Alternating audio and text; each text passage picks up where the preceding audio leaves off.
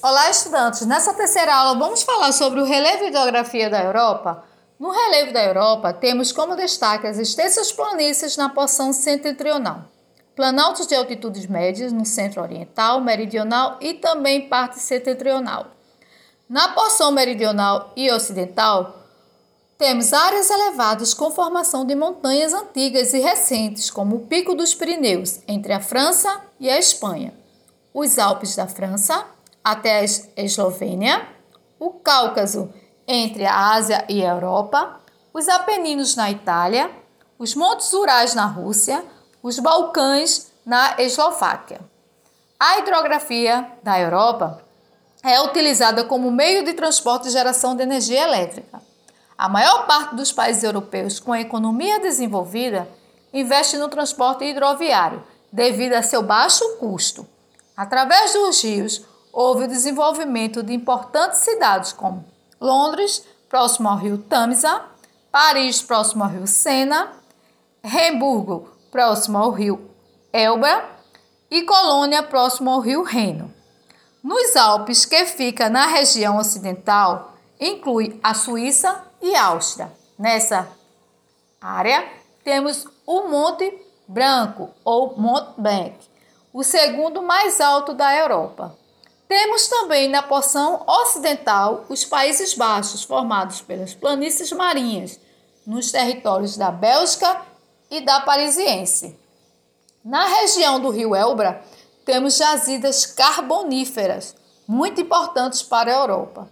O rio Tamisa atravessa a capital inglesa, o Sena, o Loure e o Rodano atravessa a França, o Elba e o Spree na Alemanha. O Rio Rodano é uma via de transporte fundamental para o petróleo que chega à Europa pelo porto de Marcelá, no sul da França.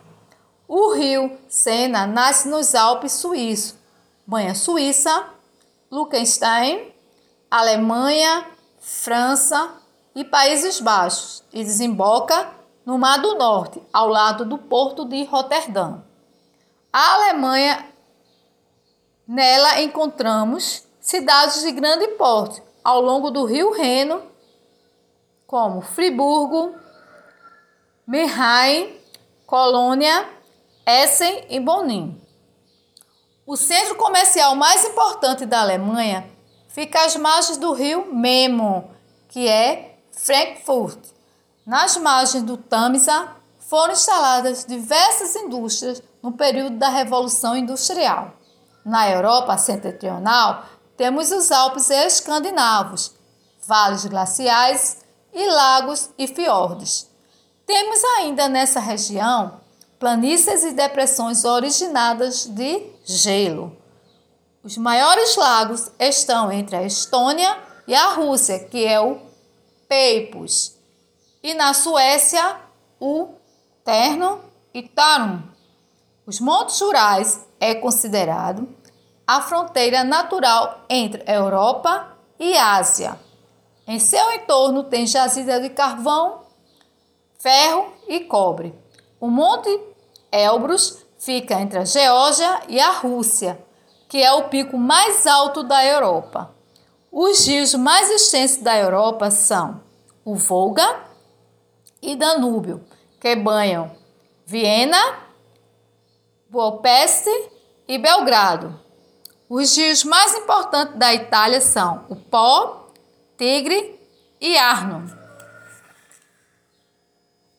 Tendo também como rios importantes o Tejo, Douro, Minho, Ebro e Kudokive, na Península Ibérica. É isso, estudante. Até a próxima aula.